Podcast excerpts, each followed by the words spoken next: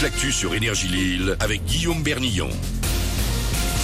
Bonjour à tous, un peu de pluie pour débuter ce mardi dans le nord, mais entre ces averses qui pourront tomber jusqu'à ce soir, on retrouvera aussi quelques éclaircies, assez larges d'ailleurs par moment.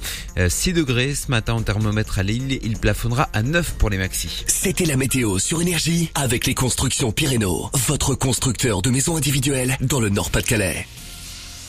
Un peu de pluie donc, on ne va pas s'en plaindre alors que le risque de sécheresse est encore élevé, mais la situation n'est pas si catastrophique que ça au niveau des nappes phréatiques de la région. C'est en tout cas ce que dit un rapport publié hier. On y apprend que leurs niveaux sont très bas au niveau national, mais proches de la moyenne dans les Hauts-de-France, qui font figure d'exception. Tout ça grâce aux pluies des deux derniers mois qui ont permis de recharger en partie nos sous-sols. Toujours le même train-train la SNCF. La grève des cheminots se poursuit aujourd'hui avec son lot de perturbations. Les prévisions de trafic sont quasiment les mêmes qu'hier. Un TER sur trois en circulation dans la région et 3 TGV sur 5 entre Lille et Paris. Ce sera encore très perturbé demain sur les rails. En revanche, le trafic sera normal ce mercredi sur l'ensemble du réseau Ilévia. Ils bloquent leur école depuis vendredi à Villeneuve d'Ascq. Nouveau coup de force des étudiants de Nensalp hier. Ils étaient 150 à s'être réunis sur la grande place de Lille où ils se sont allongés dans le silence. Un punning pour dénoncer les conditions d'études de plus en plus précaires en école d'archi dans le nord comme dans le reste de la France où d'autres actions sont aussi menées en ce moment. C'était en décembre 2018. Yolande 17 ans, disparaissait après être allé promener son chien à Wavrin. Son corps avait finalement été retrouvé quelques semaines plus tard dans la Deule. Après une longue enquête, deux de ses amis d'enfance étaient jugés depuis dix jours à Douai. Ils ont été reconnus coupables du meurtre hier par la justice qui les a condamnés à 15 et 20 ans de prison.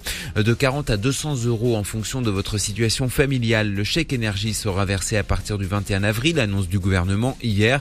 Aucune démarche à réaliser. C'est automatique pour les 6 millions de Français les plus démunis qui ont bien besoin de ce petit coup de pouce annuel pour payer leur facture de chauffage. Ça marche pour le bois, le fuel ou encore l'électricité évidemment. En sport, du foot et du vélo ce matin, la Ligue des Champions tout d'abord, elle continue malgré l'élimination du PSG. La fin des huitièmes de finale retour aujourd'hui et demain. Deux rencontres ce soir, Manchester City, Leipzig et Porto Inter Milan. Coup d'envoi 21h. Et puis les JO dans 500 jours tout pile à Paris.